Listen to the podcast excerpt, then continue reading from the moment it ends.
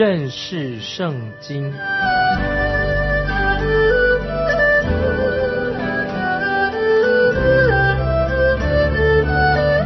认识上帝的话，把上帝的话带到全世界。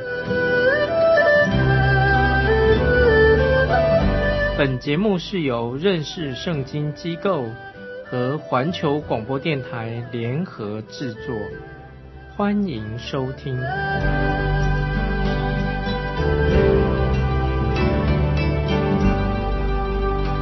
亲爱的听众朋友，你好，欢迎收听认识圣经。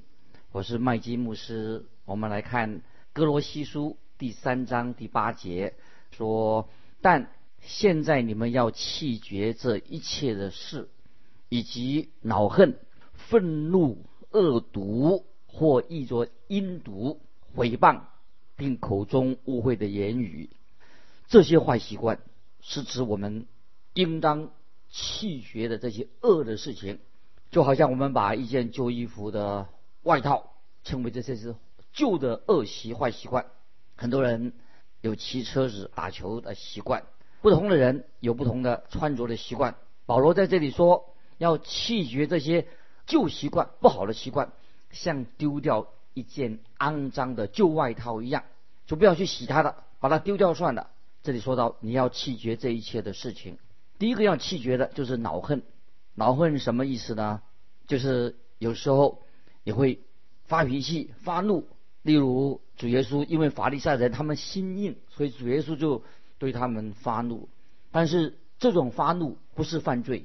但是当我们心里面不肯饶恕人的时候，有这种不饶恕的灵，把这种发怒变成了愤怒，这个就是变成一种恶毒的，就就是就长久以后会累积在我们的心里面，就变成一种恶毒，就是而且像对人报复、报仇。在这里，保罗说，我们基督徒要弃绝这种的恼恨，就像丢掉。肮脏的旧外套一样，因为这种恶毒的心情不是来自啊耶稣基督，不能代表耶稣基督的。那么接下来讲到毁谤，有两种毁谤，一种是对神的毁谤，一种是对人的毁谤。第一种毁谤就是讲人亵渎神的名，那个人不单单是滥用神的名，他是以神对敌，他心里怨恨神。我曾经接到一位。姐妹，她写信给我，她说到他自己，因为他有一个三岁的孩子生病死了，说他内心就很怨恨神。但后来他自己看了一本啊属灵的书籍，关于一个小孩子死亡的事情，他在就向神悔改的。他觉得自己以前，他虽然去教会，他只是一个是是去教会而已，他并没有真正的重生得救。人啊，有些人是为了某一件事情。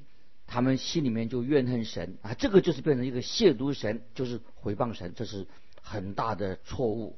听众朋友，你知道吗？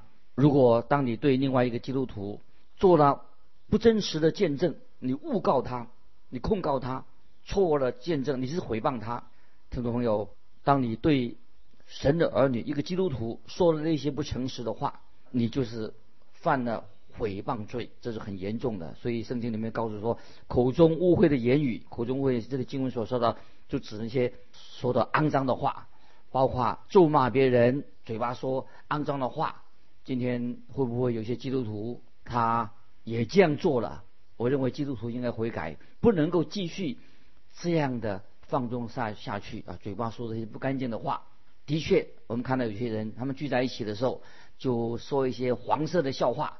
啊，说一些脏话，说一些咒主人的话，啊，我也曾经听过有些在教会里面的人啊，他曾经也是这样做。但是我认为，一个真实的儿女，一个真正神的儿女，一定会他说过这些肮脏话以后，诽谤别人的话的话，他应该悔改，不可以死不悔改。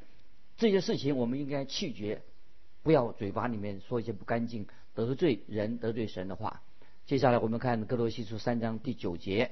不要彼此撒谎，因你们已经脱去救人和救人的行为。保罗这里说的很清楚，是指谁呢？听众朋友，他是针对基督徒说的。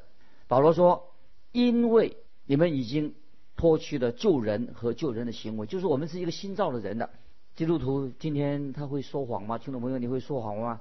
我认为会，你我我们都会说谎，但是并没有一个人说了谎之后，他就因此失去了神的救恩，他就要悔改。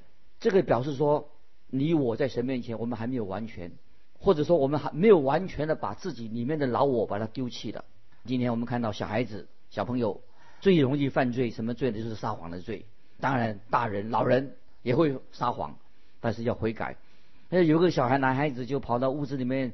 他就跟他妈妈说：“妈妈，妈妈，我看见有这个狮子从我们的院子里面走过去了。”他妈妈就对那个小孩子说：“那个不是狮子，那是一只大大狗，它是大大狼狗。”所以他妈妈就告诉这个小孩子说：“你赶快向主耶稣认罪，因为你这刚才说那句话是谎话。”那么过了一会，这个小孩子他又来对他妈妈说话了。妈妈就问他说。你刚才我叫你去认罪，向主耶稣认罪，说了这个撒谎罪，认罪了没有？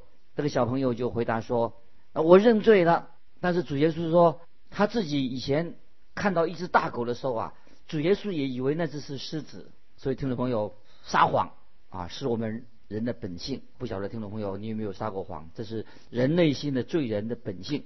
今天很多基督徒也在撒谎。听众朋友，巴不得我们啊在前面就要悔改。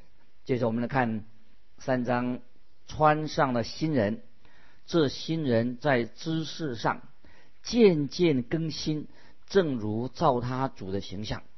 感谢神，这里说基督徒是穿上了新人。如果听众朋友一个基督徒已经丢掉了旧的外套，丢掉了原来的老我，我们就已经穿上了新衣服，成了新造的人。那么这两者之间，它没有什么空档的。一个就是我们把弃掉了旧的外套，脱去旧人，穿上新人。光光嘴巴说弃掉旧人还不够的，我们还要靠着圣灵的大能，活出新人的样式。听众朋友，我们基督徒啊，已经不能够被老我再控制我们了。他控制我们已经很久了，我们养养成了许多坏的习惯，所以我们要脱去旧人。所以圣经的话非常的贴切，这个说法很好，因为已经变成我们一种习惯了。因为我们有救人的习惯，比如说我们养成说些话、做些事情，已经变成习惯了。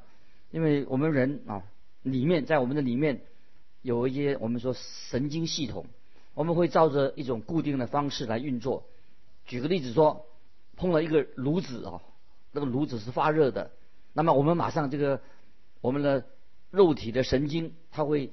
告诉我们的大脑，告诉我们手部的运动神经，赶快把手啊离开这个发烫的炉子，免得被烫伤的。所以我们会直接的反应，把手从炉子拿开，就是离开这个烫的炉子。那这是一种很基本的叫做反射作用。那同样的听众朋友，如果我们的习惯早已经形成了，那么我们必须要因此我们要弃绝这些旧的。不好的习惯，要培养新的习惯。我们基督徒一个新的生命，我们靠着圣灵的大能，我们不但除去旧人，我现在我们要穿上新人啊！这圣灵的大能的印证在我们的生命里面。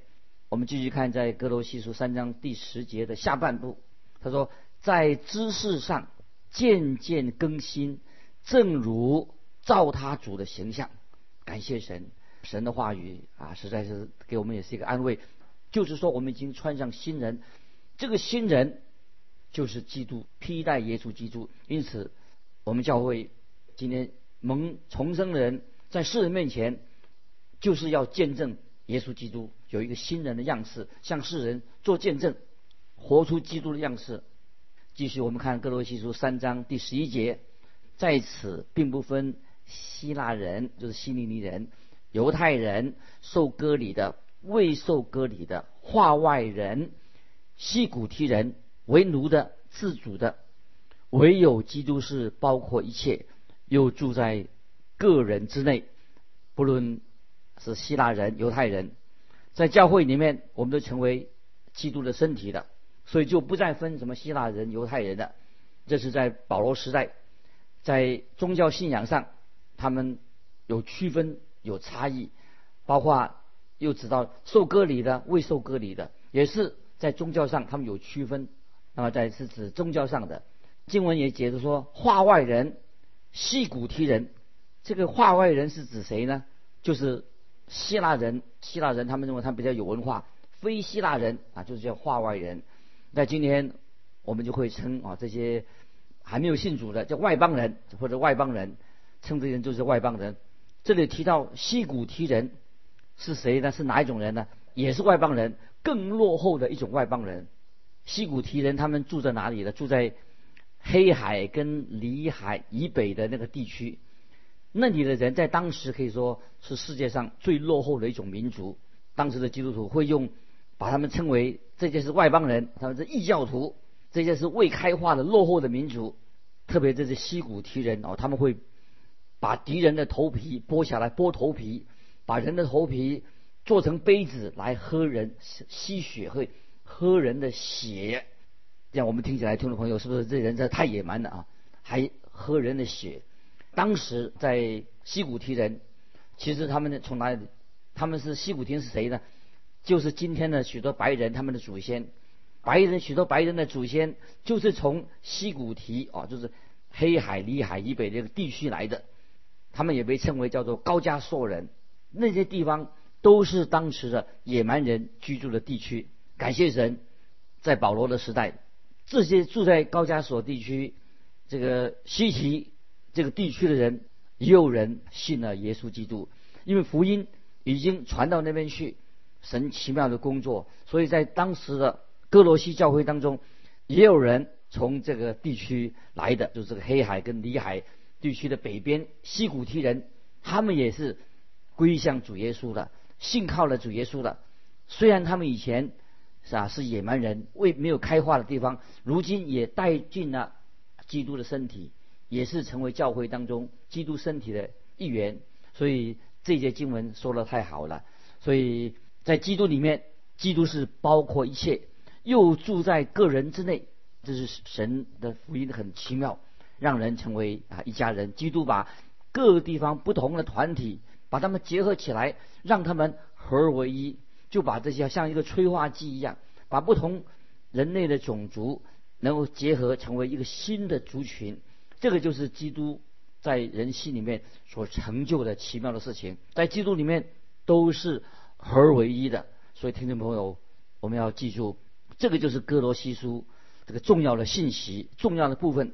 那么在哥罗西书里面有些关于教义方面的，我们已经看到耶稣基督他就是神的像。耶稣基督，他又是教会的头。那么信徒住在基督的，在基督里面得到基督的丰盛。这里我们也可以看到说，在耶稣基督里面，一切的丰盛都在可以在耶稣基督里面找到。基督徒从基督里面就可以得到他的丰盛。他们可以在基督里面找到了啊，让他的生命改变了。基督徒已经是从律法以前的律法主义当中。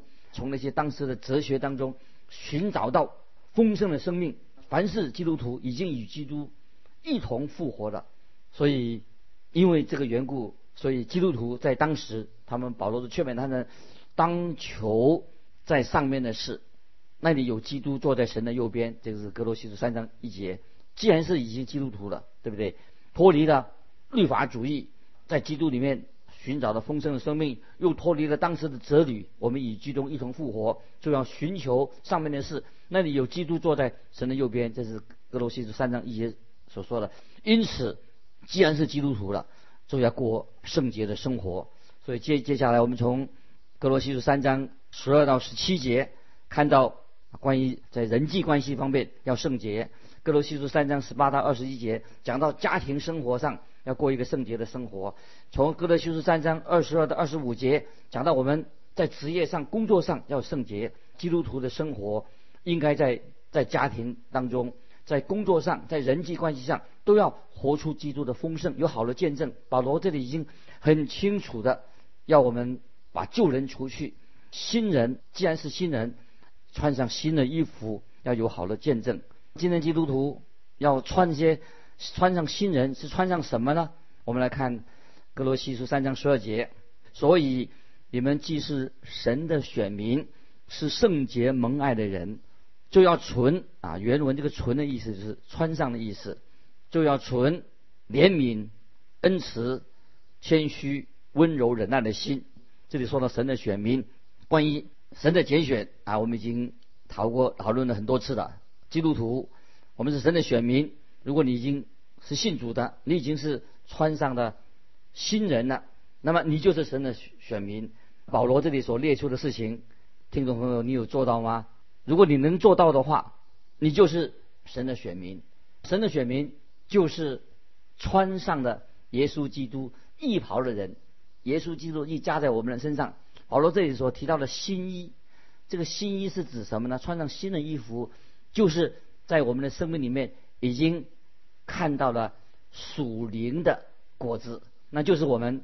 这属灵的果子不是来自我们自己，我们自己不能接触属灵的果子，所以我们基督徒想到我们在耶稣基督里面，我们已经有了一个美好的一个地位，以及我们是蒙神的呼召，那么我们就认识到我们本来是软弱的，没有能力的，也不可能穿上这种属灵的果子，没有是，没有在生命里面不会结出属灵的果子，所以我们知道特别提高，我们以前读过雅歌旧约的雅歌当中。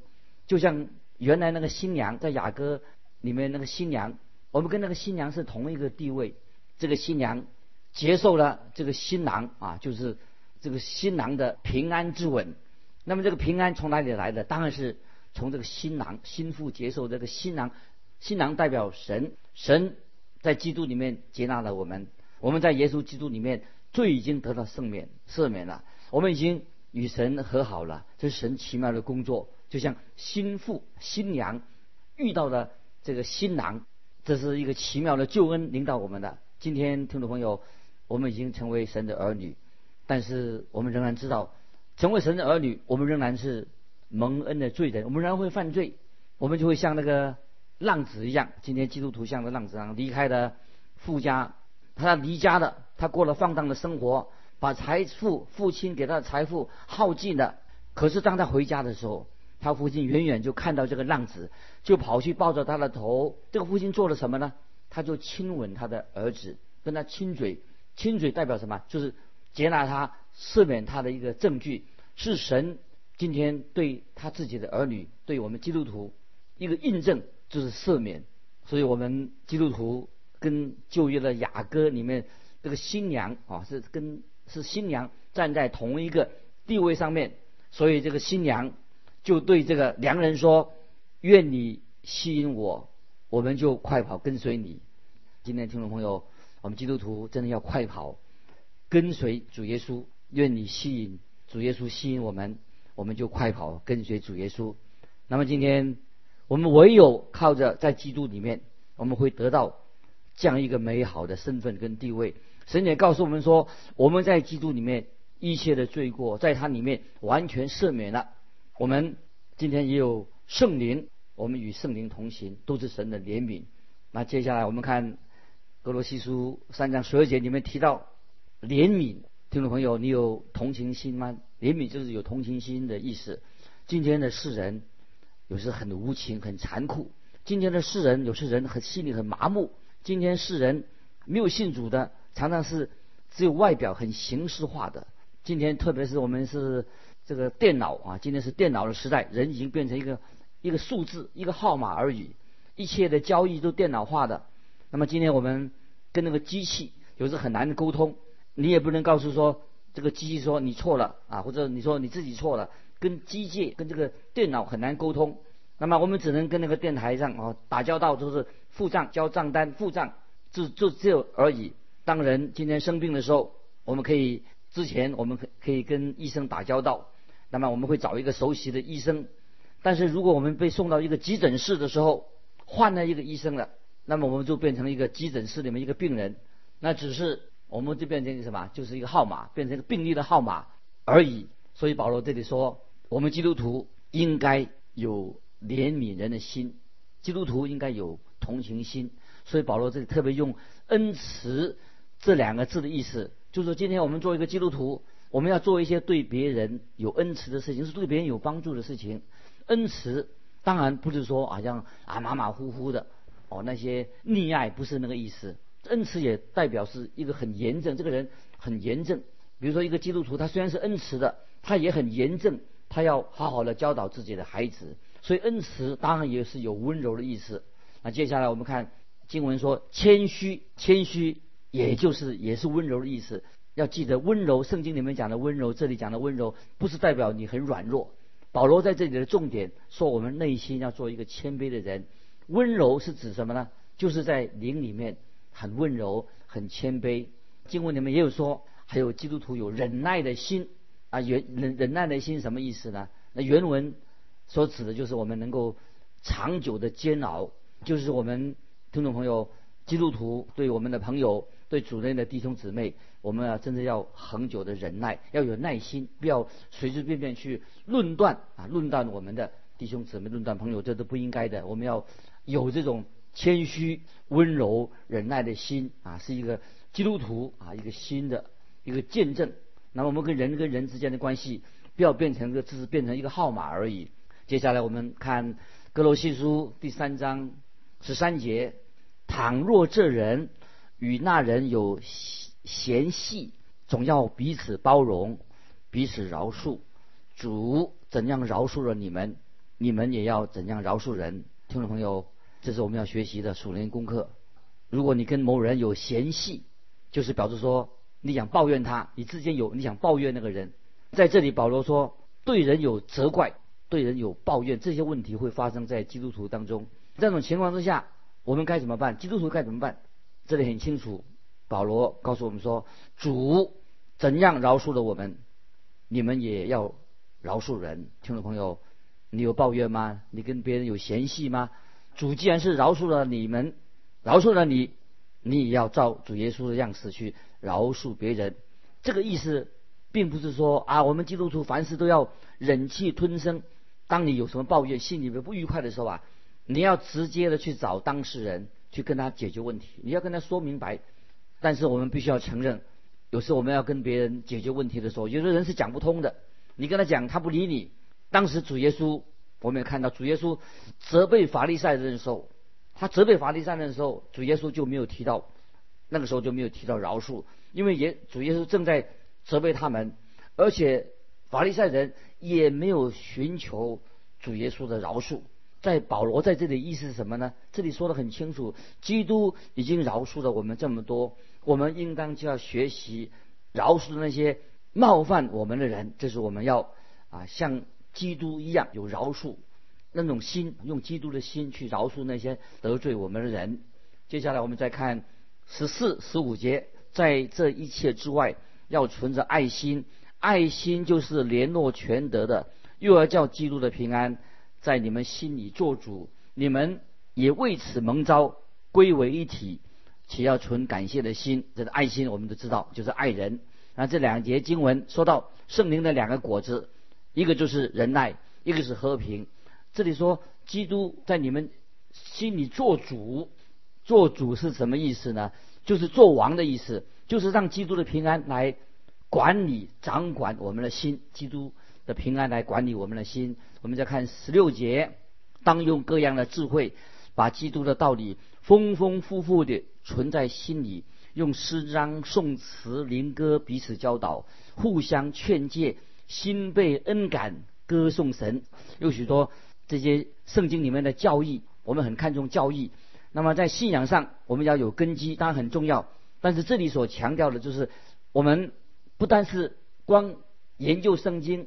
或者说，我们要读圣经，我们要了解我们跟人人际关系。所以很可惜，有的人他只去参加查经班，但是他没有跟建立一个人很好的人际关系。那么这样这种人可以说，他对圣经，他虽然参加了查经班，但是他对圣经认识很有限。那么这里说，基督的道理，基督道理是指什么呢？在约翰福音十五章三节。现在你们因我所讲给你们的道已经干净了。那么基督徒啊，我们要常常读神的话，把神的话存在我们心里面。意思是说，你在家里面，就是住在家里面，也要读神的话啊，让神的话在我们家里面，我们熟悉神的话。那么我们不应该像那些外人一样，就是外人，他不信不信神的人，他根本对圣经很陌生，一无所知。所以接下来三章十五节说，叫基督的平安在你们心里面做主。那么神的话既然做主来管理我们，那么三章十六节，哥罗西书说，把基督的道理丰丰富富的存在心里面，让他住在那里面，让我们认识圣经，熟悉耶稣基督的话，那么圣经就会对你说话。借着圣经对你说话，所以我们就在三章十六节下半说，彼此教导，互相劝诫，那么用诗章颂词。灵歌，心被恩感，歌颂神。所以我们要口唱心和，意思是说，在我们生命里面，把神的话活在我们的生命当中起了作用。接下来我们看十七节，无论做什么，或说话，或行事，都要奉主耶稣的名，借着他感谢父神。听众朋友，这是我们基督徒生活行为的准则。你有没有遵行神的话？保罗给我们这些原则，遵行不是讲这细节，就是说，意思是说。凡事无论做什么或说话行事，都要奉主耶稣的名，借着他感谢父神。今天你能不能够奉主耶稣的名，能够该做的事情你就去做吧。这是我们一生见证神基督徒生活的一个准则跟原则。今天我们就分享到这里，听众朋友，如果你有感动，欢迎你来信跟我们分享你的信仰生活。来信可以寄到环球电台。认识圣经，麦基牧师说：“愿神祝福你，我们下次再见。”